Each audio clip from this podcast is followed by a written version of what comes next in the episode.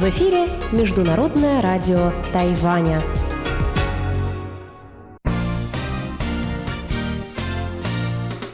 Воскресное шоу с русской службой МРТ. Здравствуйте, дорогие радиослушатели! В эфире Международное радио Тайваня. Вы слушаете воскресное шоу. В тайбэйской студии с вами Анна Бабкова, Мария Ли, Чечена Кулар и Ольга Михайлова. Сегодня 11 апреля. Вчера мы торжественно написали тотальный диктант. Держим кулаки, что у всех в русской службе будут пятерки, а Чечена диктант прогуляла, ждем записку от мамы. Наша тема обсуждения, правда, сегодня не будет посвящена ни диктанту, ни русскому языку, как это обычно бывает. У нас для вас другая беседа. Вопрос нам, кстати, прислал слушатель Виктор Варзин. Спасибо ему за это большое. Он спросил, запускалась ли когда-нибудь на МРТ капсула времени? Если да, то когда? А если нет, то планируете ли ее запустить? Об этом мы сегодня и поговорим. Также в эфире прозвучит неизменная рубрика воскресного шоу «Почтовый ящик» и завершит эфир передача «Гостиная МРТ» с Инной Островской. Оставайтесь на наших волнах.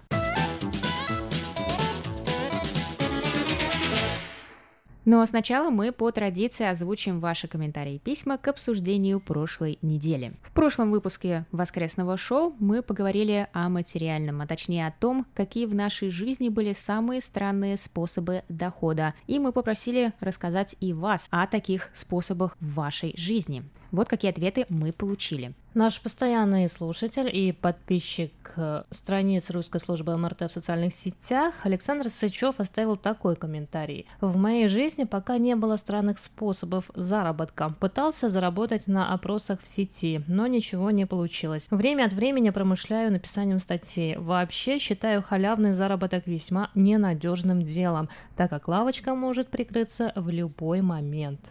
Бывший шеф-редактор русской службы МРТ Валентин Лю оставил нам комментарий в Фейсбуке. Вот что он написал. «Переводил одну очень высокую встречу с послом Китая. Молчал все два часа. Сказал всего два слова. Пообедал, но заплатили сполна».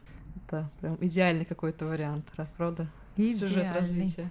Нам также написал наш постоянный слушатель и монитор Николай Егорович Ларин. Прежде чем я прочту его письмо, хочу сказать, что в течение, наверное, двух недель мы не получали писем от Николая Егорыча, и потом вдруг обнаружили, что они по какой-то причине стали попадать в папку «Спам». Мы их распамили, и теперь вновь получаем письма. Мы будем регулярно в эту папку заглядывать, она уже не в первый раз преподносит нам странные сюрпризы. Но, тем не менее, мы были очень рады найти письмо от Николая Егорыча, Егорыча он пишет. Здравствуйте, дорогие сотрудники русской службы МРТ. Благодарю вас за обсуждение в воскресном шоу. Важные даты в жизни каждого человека, получение первого в жизни заработка. В моей жизни это случилось ровно 70 лет тому назад. В один из воскресных зимних дней к моим родителям обратился мужчина с просьбой отпустить меня для того, чтобы я помог ему заготовить несколько бревен для строительства дома.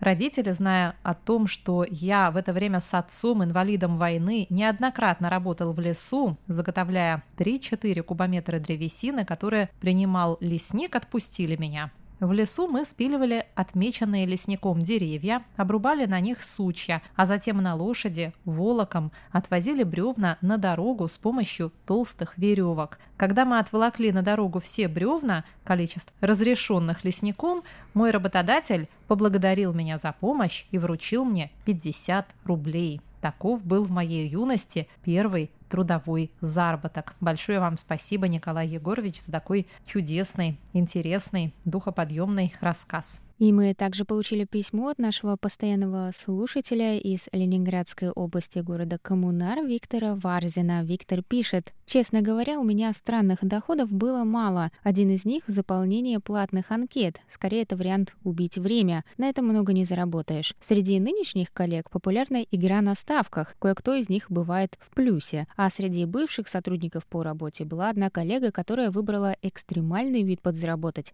который я никому бы не рекомендовал давал. Она входила в число испытующих на себе лекарства и различные медицинские препараты. Вроде после нескольких обмороков и провалов памяти с этим странным занятием она завязала. Шутить с самым главным в жизни, здоровьем, не стоит. Спасибо всем за комментарии и письма. Мы всегда с большим удовольствием читаем и стараемся озвучить все в эфире, так что, пожалуйста, пишите нам свое мнение по содержанию наших передач и обсуждений. А сейчас к новой теме.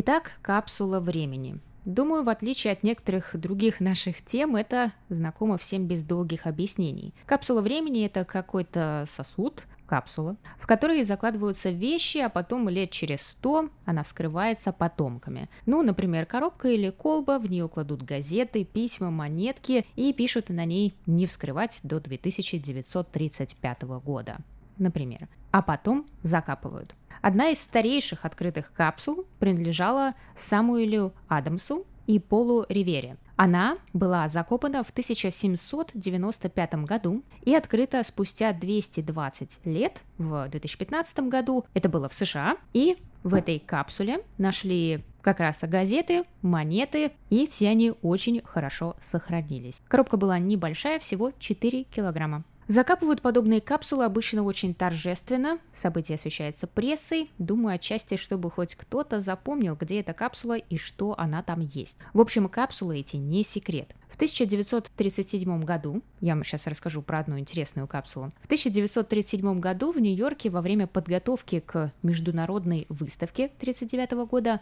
было предложено заложить временную бомбу, time bomb, сроком на 5000 лет – но потом вот это название было заменено на более нейтральное «капсула времени», чтобы убрать слово «бомба». И с тех пор это название как раз и стало общеупотребительным, и все такие капсулы стали называть капсулы времени. Капсула весила 363 килограмма и была диаметром 16 сантиметров. В нее были помещены катушка ниток, кукла, книга бухгалтерского учета, пузырек с семенами, микроскоп, 15-минутная кинохроника и микрофильм со словарем, альманахом и другими текстами.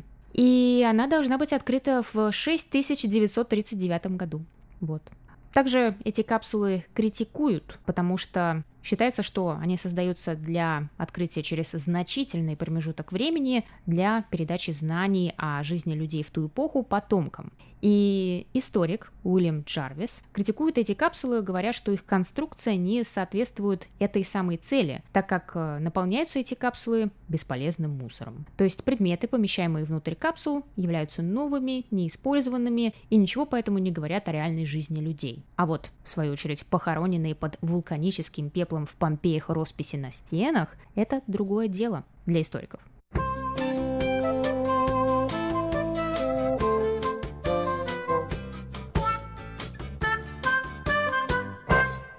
Что ж, отвечая на письмо Виктора Варзина, скажу, что нет, капсулу времени мы на МРТ не закапывали. И думаю, все уже догадались, какой вопрос я задам сегодня. А чтобы вы положили в капсулу времени, дорогие коллеги. Я предлагаю ведущим представить, что в этом году мы решим от нашего радио, именно от русской службы, закопать капсулу времени в саду на заднем дворе радио. Какие три или больше предмета вы бы положили от себя? И когда, по-вашему, нужно эту капсулу вскрыть? Можно я начну немножко не в тему, наверное. Вот вы, наверное, читали новость, тут появилась, что озеро Солнца и Луны высохло, ага. И один человек, турист, в прошлом году выронил свой телефон, который был в водонепроницаемом чехле. И вот через год озеро высохло, телефон нашли. И телефон сохранил. Ну вот он работает, он разрядился, но он работает, и там все сохранилось. Это, он, наверное, сходил в храм, помолился, чтобы найти телефон. И именно из-за этого высохло озеро Солнца и Луны, и все остальные пожинают плоды засухи. Теперь в Мяули и Тайджуне отключают воду два раза в неделю. Ну, еще на дне этого озера нашли каноэ, принадлежащее коренным народам, и который вообще имеет довольно высокую ценность культурную. Так что, да, очень интересно, что вы вспомнили про такую естественно получившуюся капсулу, и тем не менее. Тем не менее. Вообще, на самом деле, я до этого эфира, до этого воскресного шоу капсулами времени вообще, мне кажется, не интересовалась. Ну, я периодически где-то встречала новости, какие-то сообщения читала там про то, что какая-то школа или школьники готовят, собирают капсулу времени, на, которую откроют через 50 лет, и они кладут туда свои какие-то рисунки, дневники, там все, что, все, что они захотят. И тут я обнаружила, почитала немножко про эти капсулы времени, и обнаружила, что даже люди пишут песни и снимают фильмы, которые можно увидеть только через сто лет, например, там в 2100 каком-то году. А на каких носителях они это сохраняют? Вот, это еще один вопрос. Поэтому, когда а, я думала над вопросом этой недели, чтобы я положила в эту капсулу времени. Конечно, первая идея, у меня первая мысль у меня была ну, конечно, там снять фильм, да, какой-нибудь, не знаю, там один день жизни э, ведущих русской службы МРТ.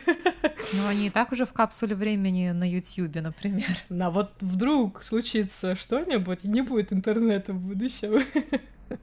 Вот. Но единственное, что вопрос тогда получается вот такой, потому что технологии, они действительно развиваются очень быстро. И на самом деле, буквально, мне кажется, месяц назад я, можно сказать, ну, моя семья, можно сказать, открыла свою капсулу времени, потому что у моей мамы хранятся очень много видеокассет, вот эти вот VHS. И им, наверное, уже, так, мне там было лет 7-8, ну, то есть им уже больше 20 лет этим, этим видеокассетам, и тут недавно они оцифровали вот это вот все. Хорошо, что успели, прежде чем они рассыпались, как это случилось с моими видеокассетами. Вот, да. Я смотрю, мне 7 лет, а где-то мне там 10 лет. Это юбилей бабушки. Я это все вспоминаю, я плакала. И мне кажется, вот это вот очень классно. Для, ну, если это для своих потомков оставлять. Историю семьи, там, не знаю, какие-то... Потому что, ну, 20 лет назад видеокамеры, они были не так распространены. То есть видео снять это было очень сложной задачей. Но хотя сейчас, мне кажется, у нас кажется, у каждого есть смартфон, мы с снимаем там, не знаю, сколько часов видео в день, можем снять практически. Но, тем не менее, но, наверное, лучше всего оставить фотографии. Вот я бы, наверное, э, тоже сняла бы какую-нибудь серию фотографий и э, распечатала бы их как-нибудь там заламинировала и положила бы это все в капсулу, и вот это будет такой вот один день, или, не знаю, взять какую-нибудь, взять другую концепцию, например, одна неделя из жизни русской службы МРТ. Ну да, тут главное выбрать правильный носитель, который совершенно точно через тысячу лет не устареет. И единственный носитель, который себя еще не скомпрометировал за историю человечества, это бумага. Поэтому, собственно, кроме как э, тексты, написанные на бумаге и, например, распечатанные действительно фотографии, мне больше в голову не приходит ничего, потому что все остальное может, конечно же, устареть, как, например, ну, если снять фильм, на чем его смотреть-то? На CD, на USB, мы же не знаем, какие технологии даже через год уже будут, не говоря уже там через сотни или тысячи лет. Вообще, я, честно говоря, для меня капсула времени это какая-то новость. Я в своей капсуле совершенно это все пропустила, не знала даже, что такое существует, и слово запускать меня еще смутило. Я подумала, что их в космос запускают. У меня тоже была такая ассоциация. Запускают. А, Допускают в космос? Ну, это не прямо тогда уж капсула времени. Есть э, как бы письма в космос, письма в будущее, но они... И письма при... инопланетян, они... я знаю, да. Да, они предназначены для инопланетян, и туда отправляли золотую пластинку с записями звуков Земли, с музыкой, по-моему, Бетховена, если не ошибаюсь. Ну, в общем, такая информация. Ну, как бы вот, а, если кто-то найдет из инопланетян, чтобы они могли с нами познакомиться, но у этого тоже есть критика, потому что не стоит предоставлять им слишком много информации о наших слабых местах. О наших слабостях в виде музыки Бетховена. Не знаю, а если, если говорить о том, какую капсулу времени должна ставить русская служба МРТ, мне кажется, что, может быть, было бы интересно взять какой-то один день в истории вот именно в этот день какие новости происходили, допустим, на Тайване или вообще во всем мире, все их распечатать, свернуть в свиток, а, запихнуть в эту капсулу времени и там ровно в этот же день, через там сколько-то лет раскрыть. Никакой практической пользы от этого, конечно, нету, но так чисто по приколу. Вообще лучшие в мире капсулы времени — это музеи, библиотеки, они уже существуют, и мне кажется, и будут существовать еще, может быть, какое-то время. А если вдруг капсулу времени какие-нибудь археологи будущих цивилизаций будут там разыскивать, и что они о нас расскажут. Ну да, Может быть, можно им в этом поспособствовать, но как-то это уж очень туманно и как-то не очень перспективно. Хотя идея нет, идея классная. Может быть, нам правда сделать капсулу. Я правда не знаю, с чего ее сделать. Это в бутылку какую-то надо положить или в коробку? Она должна быть герметичной. Да, все должно быть герметично, да. все должно быть так запаковано, чтобы туда никакой грибок, никакая плесень, и что у нас тут еще водится в наших субтропиках, никакая влага туда не проникла. Вот, а если там еще и распечатывать всякие новости, я бы с удовольствием в эту капсулу а, запихнула наши голоса. Ну, каким образом? Можно, например, взять какое-нибудь проигрывающее устройство и положить в эту капсулу, но оно же разрядится через тысячу лет, оно все равно не будет играть, поэтому не очень мне это понятно. Как вот как достичь того, чтобы эта капсула с нашими голосами, например, прорвалась в будущее тысячелетие? Патефон можно. Да, пластинку пластинку, патефон. Патефон будет работать. И инструкцию, да, как этим а как пользоваться, да.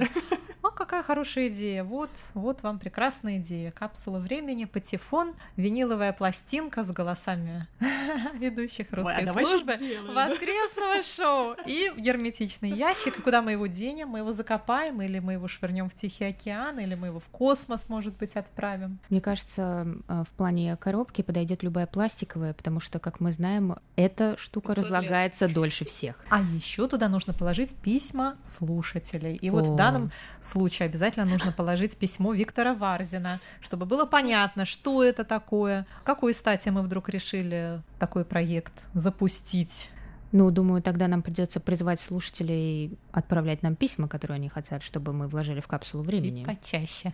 Пишите нам по адресу russ@rti.org.tw.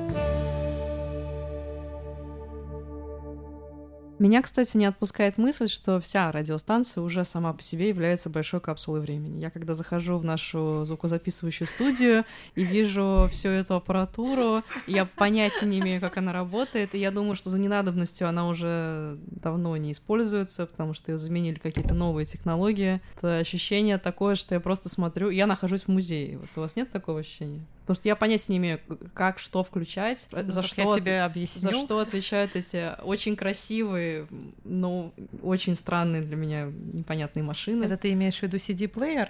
Ну, не только Миллениал. Ну, ладно, хорошо, не только это. Я...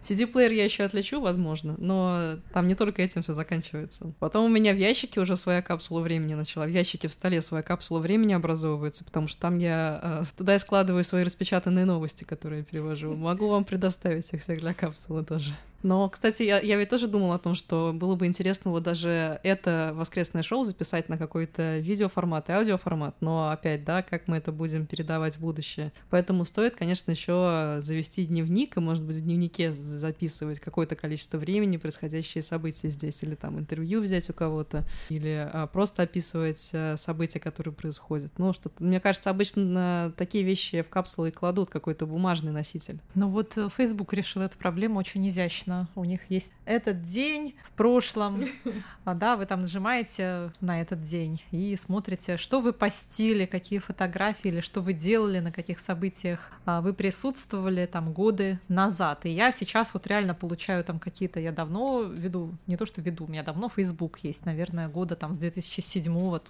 с его существования, да, и, и он мне подкидывает, что я делала в 2009 году в этот день. А иногда я там какие-то загадочные послания оставляю представляю что-то вот теперь-то мне все ясно. Я думаю, «А что я имела в виду? Что мне там было ясно? Ну, Маша, ну вернись туда и поясни, о чем это все. Еще же у нас целая отдельная э, комната с QSL карточками скопившимися уже. Вот тоже капсула времени 2020 года. Как мы ее скоро откроем, не знаю. Надеюсь, что раньше, чем в 2000 каком-нибудь сотом как году. только заработает почта, сразу эта комната разлетится, это, это отправится в космос. Запустится. Ну, то есть не в космос, за, да, запустится наконец-то и отправится к нашим слушателям.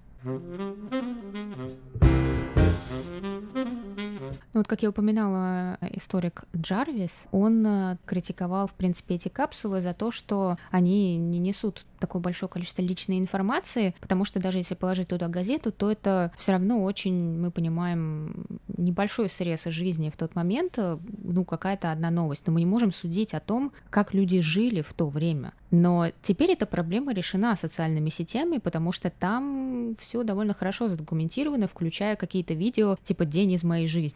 И то есть очень хорошо видно, как сейчас люди действительно живут. А раньше этого не было. Раньше единственным таким источником были, ну, разве что дневники а, чьи-то личные. Но вдруг действительно, как в фильме «Бегущий по лезвию», будет какое-то великое отключение, и вся информация из интернета исчезнет, и все, мы уже не сможем посмотреть в Википедии, что там люди делали в 2020 году. Поскольку эта капсула скорее от русской службы, да, а не от меня лично, как от человека этого времени, то я бы, наверное, положила что-то особенное именно от нас, как от ведущих. И мне пришло в голову положить туда распечатку самой первой новости с нашего сайта про коронавирус, потому что мне кажется, что, ну, где-то там жизнь нашей планеты изменилась, в том числе и наша. Поэтому мне кажется, что интересно было бы положить эту новость, потому что для наших потомков это будет просто каким-то этапом, просто какой-то заметкой на страницах истории, что вот такое было. А для нас это был такой большой момент, и когда-то это все началось, когда-то был первый день, когда мы об этом узнали. Потом мне еще кажется, что нужно туда положить а, вещь, которая уже кажется мне а, довольно исторической. Это словарь китайско-русский бумажный, маленький, потому что... Это вот тот кирпич, который у нас стоит в шкафу. Да маленький кирпич, маленький кирпич, потому что нас еще учили, пытались учить им пользоваться, но это было в принципе, не нужно, потому что тогда уже были электронные словари, когда я учила китайский. И сейчас эта вещь кажется очень странной, и научиться ей пользоваться было бы интересно. И я думаю, что нужно положить туда, да, какую-нибудь QSL-карточку, либо с 90-летия радио, ну, либо нашу общую фотографию хотя бы которую мы сделаем сегодня и прикрепим к вашей. А, Не-не-не. И отвечая на вопрос, когда открыть, на который никто не ответил, Кстати, я отвечу. Да. Я думаю, что нужно это открыть, когда нам будет лет по 70-80 а не когда-то через тысячу лет, потому что чего нам эти потомки? Нам это доставит самое большое удовольствие, например, назначить день, скажем, 11 апреля 2061 года. И хотя это многовато, ну, разберемся. Кто доживет и ну, до туда доберется. Вот, и где бы мы ни были, приехать к стенам радио и откопать Интересно, нашу капсулу. что будет на этом месте. Это мне напоминает, люди, знаете, себе пишут письма в будущее. Да, да, типа да. через 20 да. лет, да, кем я стану, когда вырасту. Вот это тоже интересная, интересная вещь. А у нас э, учительница, моя первая учительница в начальной школе, она делала с нами такое. Она в первом классе просила нас рисовать на одном из уроков ИЗО, кем мы хотим стать в будущем, и каждый рисовал вот эту свою профессию, а потом на выпускном 11 класса, она их хранила еще 11 лет, она приносила их э, нам на выпускной, и да, я получила обратно свой рисунок. Вот это отличная идея капсулы.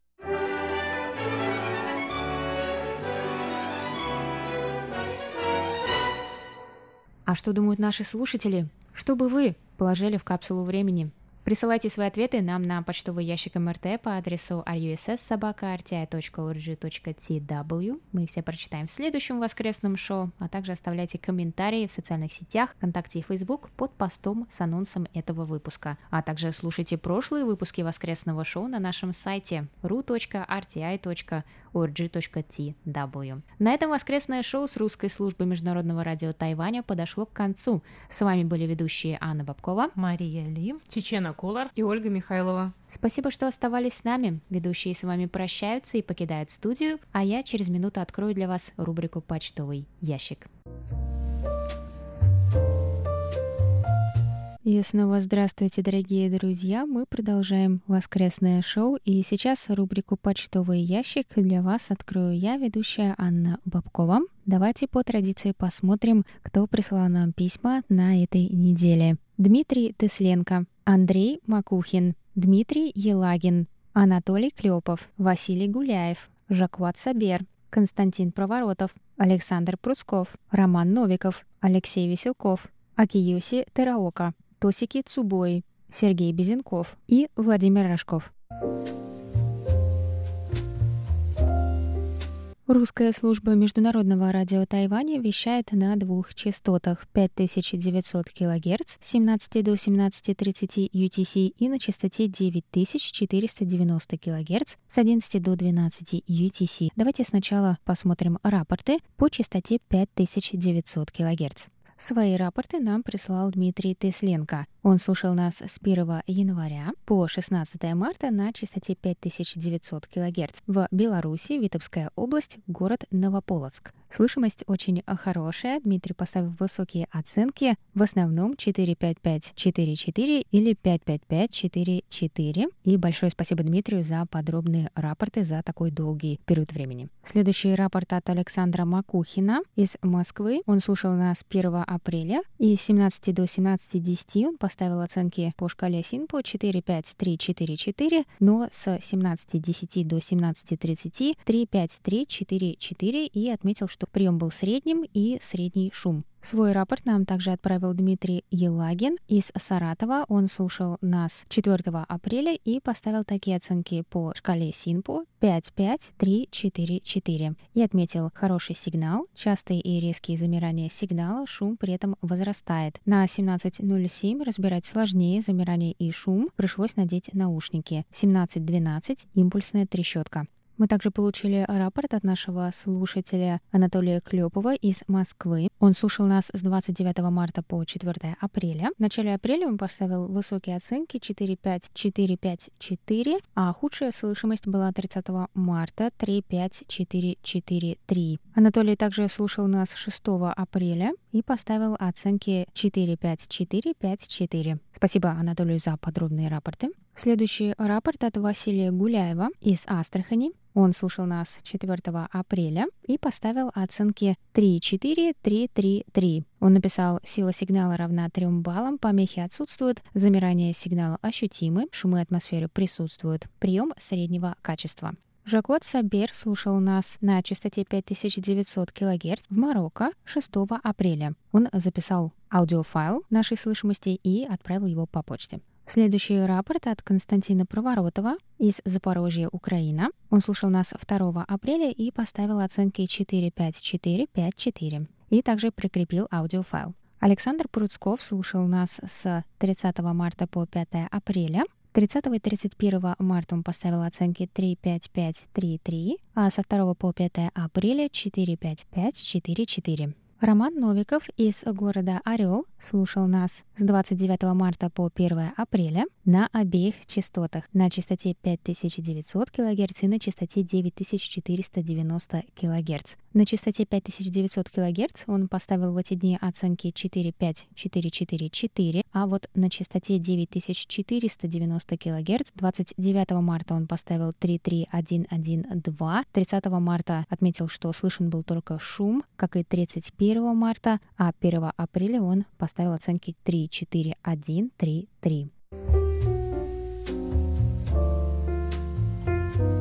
И вот так мы плавно переходим к рапортам по частоте 9490 кГц. На этой частоте нас слушал также Алексей Веселков из города Бердск 5 апреля и поставил оценки 24322. Эту частоту также слушал Акиоси Тераока в Фукуоке, Япония, 5 апреля, и он поставил все пятерки по шкале Синпо.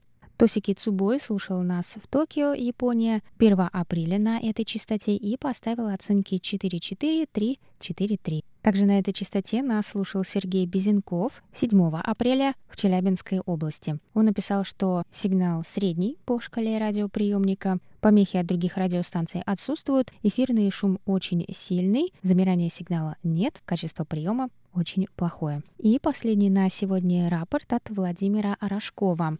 Он слушал нас в городе Канске 7 апреля на частоте 9490 кГц и поставил оценки по шкале Синпо все четверки.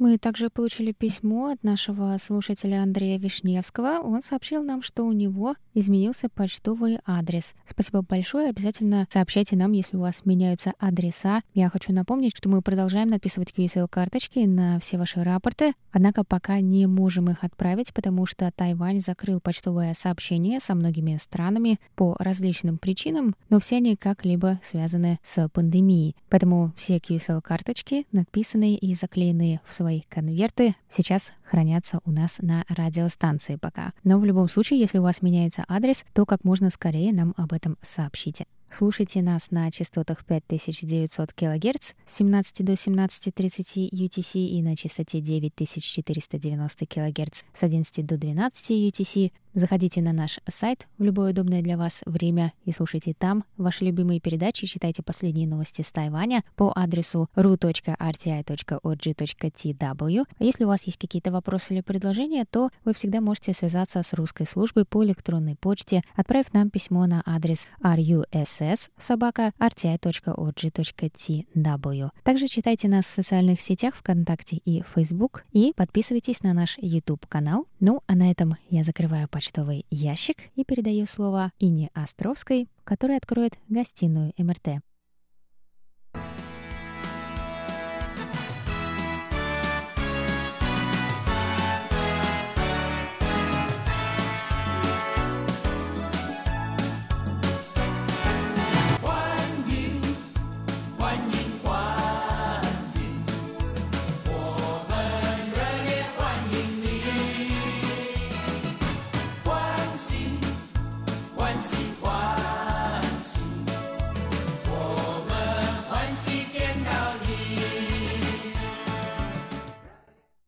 Здравствуйте, дорогие друзья! Вы слушаете Международное радио Тайваня. У микрофона ведущая Инна Островская, и я рада открыть двери нашей радиогостиной. Каждую неделю я нахожу самых удивительных, необыкновенных героев для своей передачи, которые рассказывают о своей жизни на Тайване. И сегодня я рада представить вам артиста Галину Углянкину, которая живет на Тайване и работает там. Она выступает в Ocean парке, знаменитом парке развлечений, который находится в Хуаляне, и сегодня расскажет нам о своих впечатлениях о Формозе.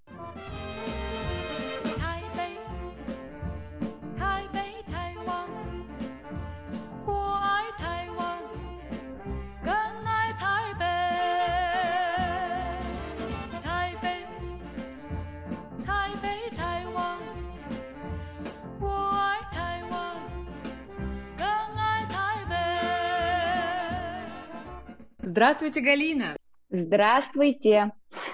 Ну, все правильно рассказала? Все, все абсолютно верно, да. Да, артисты, да, работаем в Ocean парке, в Фуаляне. Все верно. Хотелось бы узнать, как давно вы на Тайване и откуда приехали? Ну, мы на Тайване не так давно, на самом деле. Мы всего лишь, получается, с ноября. Вот мы в ноябре прилетели, отсидели карантин две недели, и уже даже чуть больше, там двух недель получилось, там что-то затянулось с анализами. Вот, и мы вышли, вот начали работать, сколько это получается, ноябрь, декабрь, январь, февраль, март, вот пять месяцев мы здесь. А прилетели мы с России, получается, в разгар вот этой вот пандемии, она чуть-чуть пошла на спад, нам предложили контракт на Тайване, и вот мы здесь, танцоры, танцоры-хореографы. А вы где-то раньше э, работали в Азии? А, в Азии, да, мы работали во Вьетнаме. Мы в основном в Азии по контрактам работали. Мы работали во Вьетнаме, в Китае, и вот потом непосредственно уже вот э, спустя полгода долгого перерыва, спасибо тебе, коронавирус, мы попали на Тайвань. Галина, ну расскажите, как чувство? Приехали на Тайвань после Вьетнама, Китая. Понравилось? Увидели разницу или примерно все похоже? Конечно, конечно, это абсолютно другое. То есть э, последний наш контракт был в Китае, но там мы были не в районе туристическом, так сказать, не у океана, не у моря, и все было такое вот городского типа, все такое вот серьезное, все такое сдержанное. Здесь, конечно, остров, здесь абсолютно все по-другому, здесь другие люди, здесь другой менталитет, как бы вроде все схоже, но это абсолютно вообще, абсолютно разное. То есть люди э, очень такие воспитанные, такие организованные, очень толерантные. То есть, ну, мы немножко были в шоке даже, когда приехали. Такой контраст. Мы ожидали, как бы, ну, Китай, Китай, но как бы мы особо не разбирались. Мы даже не понимали, куда мы едем. Ну, то есть, приедем, узнаем. И вот мы приехали, и мы, конечно, да, были в шоке. люди очень-очень добродушные, открытые. А отношение китайцев и тайваньцев к иностранцам отличается сейчас? Раньше было такое, знаете, детское любопытство, фотографировать, показывать пальцем, сейчас как? Э, вот если сравнивать, да, Китай и Тайвань, в Китае до сих пор так. Ну, то есть нас видят, о, о, что-то другое, европейская внешность, ну, как бы прям шок, абсолютный шок. Когда вот меня видят вообще прям, о, светленькая девочка, такое вот все. Но на Тайване, ну, абсолютно по-другому. То есть они видят, они как бы, да, им приятно, они тебе рады, но такое сдержанное. То есть люди видно, что не совсем для них это удивление. Вот, то есть они обладают какой-то информацией, не знаю, интернетом, там чем-то еще. То есть они абсолютно как бы нормально относятся, у них нету какого-то шока. Да, для них это может быть непривычно, может быть, они чего-то там и не видели раньше, но при этом ну, у нас же абсолютно развита коммуникация, вот это социальное общение, интернет, они очень-очень развиты вообще культура и народ. Расскажите про ваш коллектив и про те мероприятия, представления, которые вы сейчас проводите. Ну, мы участвуем сейчас в шоу. Э, это шоу непосредственно проходит э, в парке Фаргуларей парк в Хуаляне. Там участвуют, э, принимают участие в этом шоу танцоры, акробаты, э, артисты разных жанров. И мы все приехали, получается, вот мы с России, есть еще ребята с Украины, кто-то из Беларуси, из Казахстана, вот, и мы приехали, отрепетировали какую-то определенную часть, и у нас запустилось шоу. А как-то пандемия отразилась на работе парка? Поменьше людей или уже восстанавливается? Ну, вообще, саму э, момент пандемии нас здесь не было. Но нам ребята рассказывали, что когда вообще в мире случилась вот эта вся страшная эпидемия, мы все сидели дома, лично мы прям сидели вот так вот закованно, никуда не выходили, здесь в Хуаляне все работало, ну, на Тайване, в принципе. У них ничего не изменилось, они как работали, так и работали. Мы приехали, начали работать, и даже не было такого, знаете, вот, ну, типа, опачки, э, как бы коронавирус, все должны, ну, все в масках и в масках, да, все как бы по стандарту, но не было резких перемен. То есть как поток людей был, так он и был. Как люди приходили, так и приходили. Сейчас вообще просто целый зал. Не знаю, я даже пандемии не ощущаю на себе. Но вы выступаете без масок, артисты? Конечно, без масок, да, у нас дистанция. Мы, у нас раньше был, когда идет парад, мы как бы контактируем, у нас были там интерактивная часть э, со зрителями, мы их должны были выводить как-то, ну, взаимосвязь должна была быть. Сейчас, естественно, в связи с пандемией вот эту часть всю запретили, убрали, мы не пи- э, пятюли никому не даем, ни с кем там не танцуем, не играем, все вот на расстоянии, так, конечно, мы без масок, да. Здорово. А как ваше руководство, тайваньские, как сказать, начальники, строгие или заботливые? Нет, ну вообще не строгие. ну, в меру, как бы, да, конечно. Мы находимся в другой стране, мы, естественно, ну, живем с, друг, с другой культурой, мы сами все с разных стран собрались мы все относимся как бы с таким уважением, все пытаемся, никто ничего не нарушает. То есть, когда какие-то правила, естественно, тут ну, много разных правил, которые нас объединяют, нас немножко дисциплинируют, но само отношение начальства нет, все очень добрые, открытые, если какая-то проблема, всегда готовы помочь. То есть, ну, нет такого, ну, все очень по-доброму, по-домашнему. Да, я хочу рассказать нашим радиослушателям, какие тайваньцы в разных сферах, как друзья, как э, боссы, это всегда интересно. А удается выкроить время, ну я-то знаю ответ, и поездить по острову? Конечно. Это самая любимая вообще часть э, нашего нахождения на Тайване, потому что в основном у нас работа, работа, работа, и когда нам выдается выходной, мы пытаемся максимально вообще увидеть, сколько возможно на этом острове, потому что остров необычайно красивый. Конечно, было бы у нас какое-то средство передвижения еще в своей власти, мы бы больше куда смогли ну, поехать, поездить. А так мы находимся в пределах Хуаляня, но, насколько мне известно, Хуалянь является туристической зоной, и здесь находится один из знаменитых пляжей, Seven Star, или, ну, все называют по-разному, в общем, очень красивый пляж. Естественно, когда солнечная погода, мы бежим туда, загораем, отдыхаем. Но купаться нет, ну, так, не глубоко, потому что очень опасно, волны нас постоянно останавливают. То есть вот это как-то здесь не очень развито. Мы вот даже, вот, не, мы так вот у, у берега плескаемся, и нам, нам этого хватает. И вот, очень классно, здесь есть парк Тарока. Это вообще от нас тут буквально буквально 30 минут езды. Это, конечно, поразительной красоты и водопады, и все, что только можно было. Очень-очень красивый заповедник. Всем, всем советую туда съездить, обязательно. Галина, вы в самом красивом, в одном из лучших мест Тайваня, это восточное побережье, это действительно и заповедники, и горы, и самое главное, безумно красивые пляжи. Именно там есть, э, насколько я помню, и пляжи черные пески, то есть удивительный песок, который да, смешался да. с камнем а вам повезло, и вы находитесь на острове со своим любимым, с мужем, поэтому вам путешествуется и живется там интереснее, верно? Конечно, конечно. Мы, ну, мы всегда с мужем вместе. Он танцор, я тан танцовщица. И мы на всех контрактах вместе, вообще по жизни вместе. И, конечно, это более такое семейное, расслабленное, как будто э, все время как в свадебном путешествии находимся, ездим, осматриваемся. Ну, конечно, это здорово, лучше, чем одной. Ну, конечно. Наши радиослушатели увидят, у вас на фоне такая красивая стена и как раз, наверное, свадебная фотография. Да, да, вот, вот это мы. Передаем привет мужу. И, наверное, вы были удивлены, поскольку я так поняла, что э, муж из красивейшего места России Осетии, там тоже горы, да, там безумно да. красивые пейзажи. И вот у вас очень красивый, необыкновенный Инстаграм, на который я всех призываю подписаться. И вы продолжаете рассказывать о красотах гор, но уже тайваньских. Конечно, ну, Владикавказ это вообще, это это безумно. Всем, кто не был во Владикавказе, тоже езжайте туда. Это безумно красивые горы. Это невероятное вообще место России, которое ну, не, не распространено так у нас. А, но именно на Тайване есть вот это сочетание гор, и вот этого океана, моря там с разных сторон. И это, ну, это просто, это, это, конечно, очень красиво. Очень, очень красиво. Я понимаю, о чем вы говорите, как южанка. Я живу недалеко от Осетии, жила, поэтому я прекрасно понимаю, какое красивое место юг России, именно Кавказ.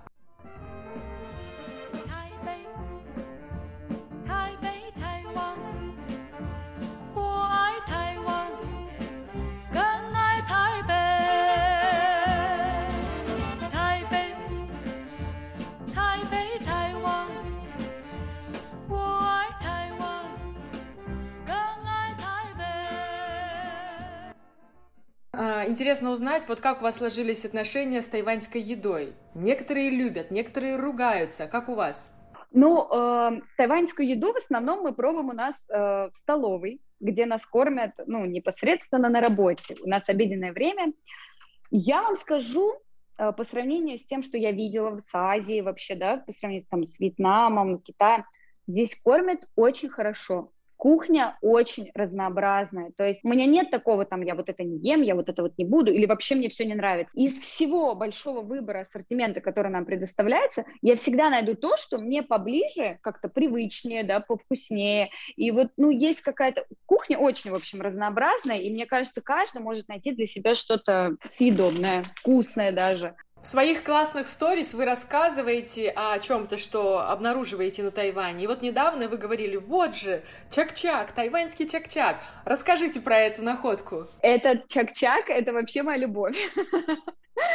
потому что э, мы долго искали сладость. Ну, мы, естественно, ну, такие чаепитые, постоянно вечером любим с чаем что-нибудь вкусненькое покушать. И когда мы заходим в сладкий отдел, ну, вот, э, Тайване, мы заходим в это, ищем, чтобы, чтобы, и оно все такое странное, там вот эти мочи есть, там всякие-всякие разные, и мы вот что-то смотрим, смотрим, ничего не понимаем, ничего не понимаем, и тут видим, вот этот вот, вот этот вот, вот. Мы думаем, наверное, это что-то вот такое вот э, мучное с медом. В общем, мы, наши догадки оказались верны. Мы взяли попробовать, боже, это же чак-чак. это настолько вкусно, и они есть разные, с сухофруктами, с орешками, там всякие-всякие разные вкусы, виды. Но это, конечно, моя теперь любовь. Вот мы каждую неделю закупаемся этого чак-чака и каждый вечер чаем и едим. Ну и, конечно же, еще фрукты. Тайваньские фрукты, наверное, тоже радуют. Манго, ананасы, чего только нет. Да, конечно, огромное разнообразие фруктов, да, даже все не пересчитаешь, не пересмотришь, тут все время сезон одного фрукта заканчивается, начинается другой, другой. Мы огромные любители вообще бананов, если честно, мы просто их обожаем, и в России, на, ну, наши бананы, они как бы не совсем бананы, не совсем это вкусно, не совсем это как-то вообще даже сопоставимо с тем, что мы едим здесь. Покупаем вот эти маленькие желтенькие бананчики. Вот здесь у нас недалеко есть такая прилавочка, там местная бабушка продает нам, ну, они где-то собирают, в общем, у них свой такой мини-бизнес, и мы поддерживаем ее э, начало. И, в общем, это, э, это конечно, ну, не, это вкус, это вообще разный банан. Мне такое ощущение, что я в жизни банана не ела, когда приехала сюда и попробовала этот банан. И мы постоянно тоже закупаемся этих бананов. В общем, бананы, конечно, на Тайване не такие, как у нас. А вот вы ездите по Хуаляню, куда-то выезжаете, смотрите на людей, на их быт, вас что-то удивляет, вы обсуждаете со своим мужем, вот как странно, не так, как у нас, или наоборот восхищает, и вы говорите, вот здорово бы такое, может быть, перенять и нам. Есть такие вещи какие-то? Да, вот э, знаете, вот, ну, много всего, конечно, это абсолютно разная культура, абсолютно разные народы, тут даже говорить нечего. Тут можно вообще ходить и постоянно удивляться. Но вот что нас прям вот поражает и удивляет, это то, что люди здесь э, уже ну, достаточно во взрослом возрасте, там за 50, так скажем, да, невероятно классно выглядят просто невероятно. Я не знаю, с чем это, ну, то ли это остров, то ли я, я не знаю, что, как это вообще влияет. Они все занимаются спортом, они все постоянно бегают. У нас ребята недавно ходили играть в футбол, и к ним подходят, ну, такие, ну, мужички вроде, ну, как бы, ну, и не скажешь, что сильно взрослые, ну, как бы мужички-мужички. В общем, они поиграли с ними уже в футбол, все, матч прошли, играли абсолютно практически вот на одинаковом уровне, и в конце уже кто-то спрашивает, а сколько вам, ну, типа, лет вообще, как, как вы, что вы? И они говорят, ну нам там кому-то 58, там кому-то 60. И что? То есть а вот нам бы так, вот на, нам бы так в нашей стране, чтобы люди в 60 лет выглядели, ну, ну максимум на 30-40, ну это прям вообще потолок. Это, конечно, вот это вот прям удивляет, как они здесь так поддерживают себя в форме, так прекрасно выглядят, я, я не знаю секрета. Ну, секрет какой? Во-первых, влажный климат, поясним нашим радиослушателям. Во-вторых, а, большое количество овощей и фруктов, которые потребляют тайваньцы. Ну и третье, наверное, самое главное, ментальное здоровье. Не заморачивание на проблемах, а вот окей, хорошо. Как тайваньцы говорят, главное, чтобы человек был э, счастлив. Главное, ему хорошо. Никого не осуждаем, не трогаем, вот потихонечку живем, э, река жизни нас несет дальше. Да, да, у них вот такое вот все размеренное, все счастливые, все такие улыбаются, все хорошо, да, без нервов, жизнь без нервов. Да, это самое главное. А вот смотрите, рано или поздно, точнее, контракт закончится. Нужно будет уезжать ага. домой или в другую очередную интересную страну. Вы думали о том, что хотите остаться на Тайване, может быть, подольше? Вот у нас есть ребята, такие же ваши коллеги, которые так влюбились после гастролей э, в остров, что вернулись открыли свою студию хореографическую и вот сейчас живут и радуются своей тайваньской жизни. А что вы думаете про это? Ну да, на самом деле у нас тут очень много коллег, тоже ребят, кто здесь уже и по 10 лет, и по 7 лет, и уже у них вот этот вот э, вид на жительство, они здесь как, ну, в законных основаниях уже могут прям э, полноценно жить, вот. Но то, что касается нас, ну, мы пока не знаем. Нам как бы нравится, мы всего здесь 5 месяцев, нас все устраивает. Но что будет дальше, мы, если честно, не знаем, как сложатся обстоятельства. Таких конкретных планов нет, но, конечно, климат прекрасный. То есть, если стоит вопрос, как бы, э, осталось бы я здесь жить вообще, вот если убрать все остальные проблемы, задачи, цели и вообще, ну да, конечно, ну климат шикарный. Ну, меня, мне очень нравится. Я бы, да, осталась. По России скучаете по дому? Конечно, скучаем. ну, конечно, куда без этого? По, по родным, по друзьям, по, по кухне тоже своей. Ну, Конечно, скучаем. Ну. Ваша семья, ваши родители не говорят вам, ай, Галечка, пандемия закончится, обязательно мы поедем на Тайвань. Не вызвал у, у них остров интерес? На самом деле, вот у меня мама, мы были когда тоже на другом контракте в Вьетнаме, она приезжала к нам во Вьетнам. Потом мы поехали в Китай, она собиралась и в Китай приехать. Ну, как бы мы такие уже остановили ее, мам, ну тут пока, ну там ничего такого интересного не было, мам, не приезжай. А сейчас мы находимся на Тайване, и как бы тут столько всего интересного, и единственное, что останавливает, это вот этот вот процесс э, пандемии во, всей, во всем мире, вот. Э, а так, моя мама, если честно, уже рассматривает вариант приехать сюда к нам в Тайвань, посмотреть, как мы тут живем, как туда. Здорово. Время нашей передачи подходит к концу. Ну и хотелось бы, наверное, услышать ваше финальное слово. Как, может быть, изменил, успел ли за эти пять месяцев изменить вас остров, как повлиял, что новое вы открыли и переняли от тайваньцев? Uh, как повлиял? Ну, наверное, вот если говорить о том, что я сама, ну, мы с Москвы, мы с большого города приехали, там работали, жили, что приехав сюда на остров, э, жизнь, ну вот абсолютно, вот две разные, вот просто какие-то планеты. То есть, если раньше ты все время бежишь, бежишь, бежишь, бежишь, как белка в колесе, надо не, не останавливаться, не останавливаться, все хвататься, хвататься, то здесь, прежде чем куда-то побежать, я вот так остановлюсь, посмотрю, налево, посмотрю направо, просто обалдею от той красоты, которая вокруг меня, еще 10 раз подумаю, куда мне надо пойти и зачем, и только потом пойду.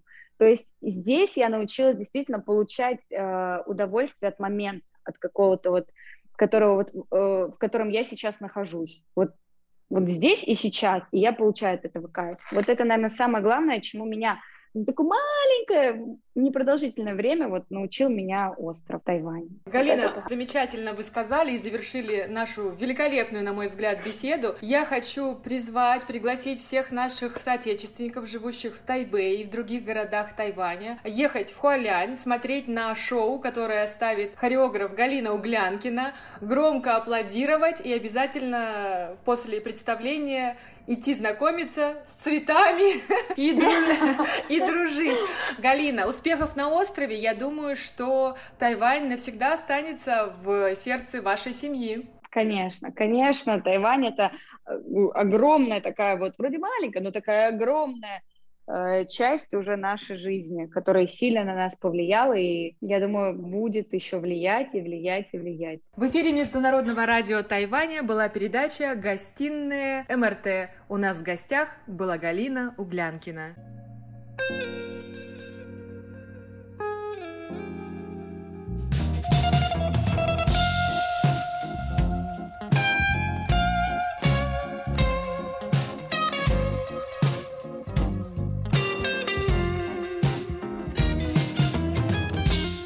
Здравствуйте, дорогие радиослушатели! В эфире Международное радио Тайваня и вас из тайбэйской студии приветствует ведущая Анна Бабкова. Вы слушаете мою передачу «Панораму культурной жизни». Вчера на Тайване был последний день длинных весенних выходных по случаю праздника поминовения усопших Цинмин. Незнакомые нам праздники и связанные с ними традиции — это определенно что-то новое для всех приезжающих на Тайвань иностранцев. Сегодня мы продолжаем слушать интервью со студентами, которые приехали на Тайвань учиться в магистратуре. Это Иван, Галина и Егор. И мы говорим про культурный шок, который они испытали, приехав на остров. О чем же мы будем говорить сегодня? Давайте узнаем. Насколько на Тайване за счет того, что Тайвань маленький и Тайбэй маленький, людям кажется, что даже когда немножко нужно проехать, то это достаточно большое расстояние. Там больше 15 минут по Тайбэю — это уже далеко. Выехать за город — это далеко, и поехать куда-то спонтанно, даже на выходных, даже там в Дюфен, это далеко, mm-hmm. до которого ехать там. То час, есть обратный культурный шок это какая Россия все-таки большая, потому что для тайваньцев поехать из Тайбэя в Гаусюн это целое приключение, целое путешествие. Для нас, вот лично для меня, это Нижний Новгород, Москва, то есть ну какое-то необходимое зло, скажем так. Да, что-то относительно долгое, 4 часа в поезде, но терпимо, и, что называется, ты вся сравниваешь. Но это не Владивосток, на поезде неделю ехать. Угу. Просто ежедневные там какие-то поездки, там в час, которые занимают условно в Питере да. час, в Москве полтора. Здесь вообще кажется, наверное, безумием полным, потому что если ты живешь там даже вот. в ТБ, нужно тебе ехать несколько станций с пересадкой на метро, это ты живешь неудобно, некомфортно и далеко. Сейчас мне до лагеря ехать 45 минут каждое утро, на меня смотрят просто с выпущенными глазами да, и спрашивают, почему тоже. я не хочу жить в отеле напротив этого самого да, лагеря. Угу, угу.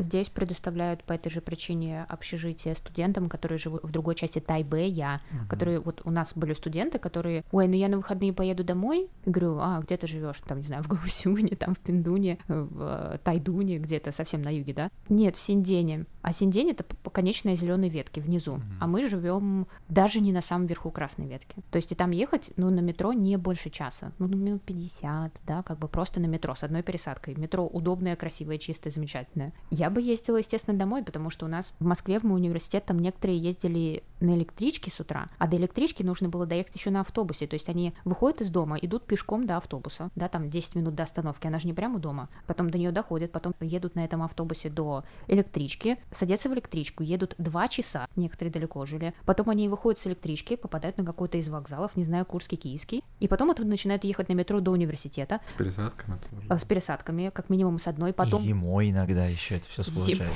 да, зимой. А, Потом они сделают, ну как бы, потом они выходят на станцию университета, и у нас было пару зданий, до которых нужно ехать еще на автобусе от э, метро. И все вот это занимает, ну, 3-4 часа. Ты как в Новгород, как бы, как бы съездил, да? У меня однокурсники, они, Нижний. Нижний. они шли намеренно только потому, что они, им самим не нравилось жить в общежитии. То есть у меня была однокурсница, которая жила в Ногинске, и она из Ногинска каждое утро приезжала на парк культуры в университет. И несмотря на то, что у нее была возможность получить комнату в общежитии, до которого 20 минут на метро по прямой, без пересадок, А мы с э, тобой из одного университета? дипломатическая академия.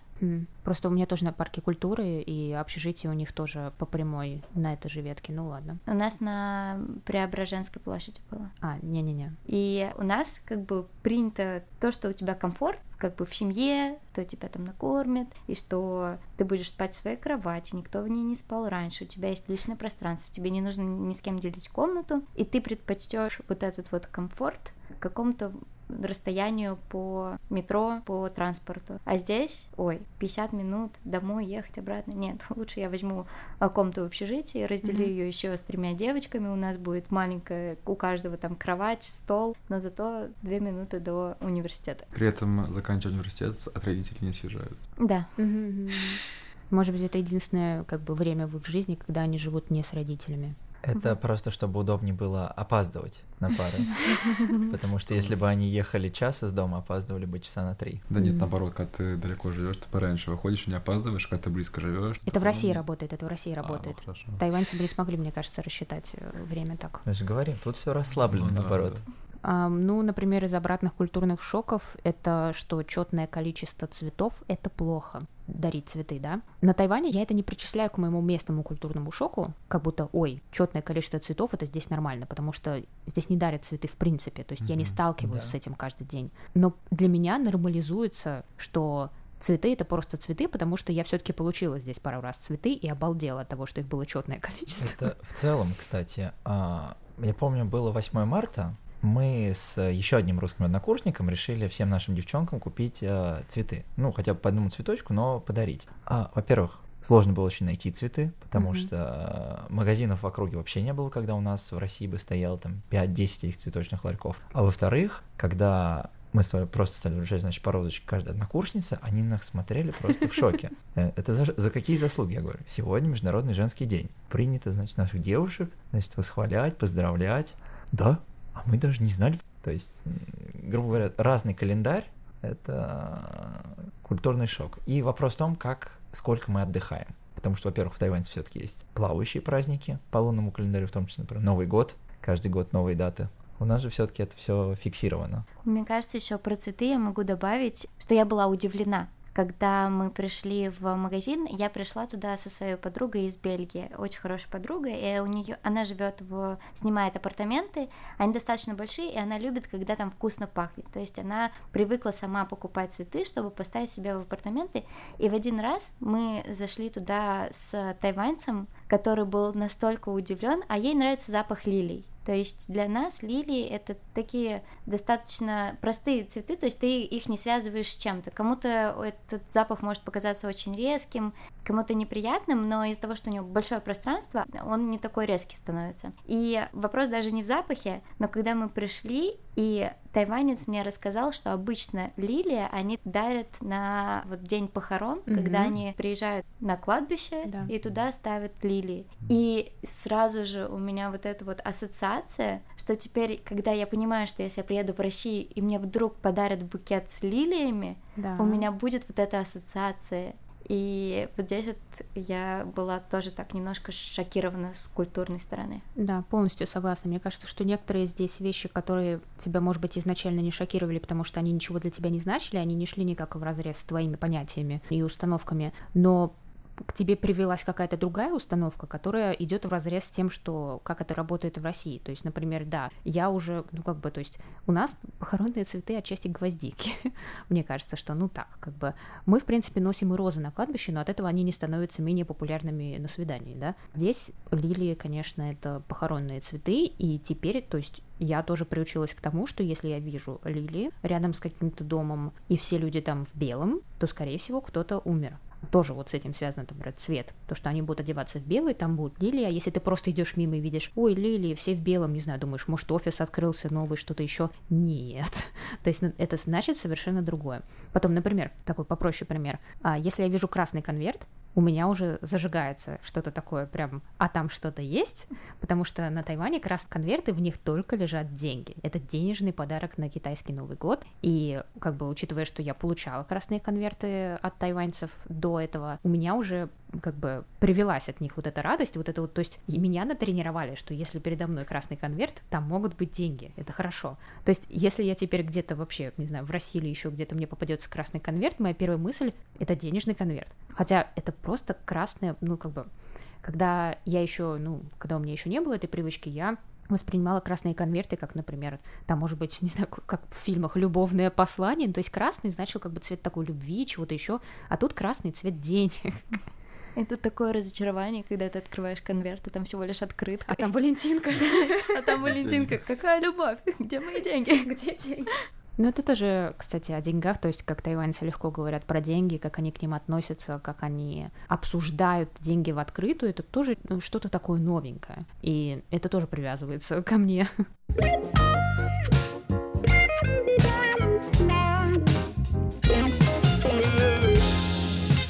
Продолжение интервью на следующей неделе.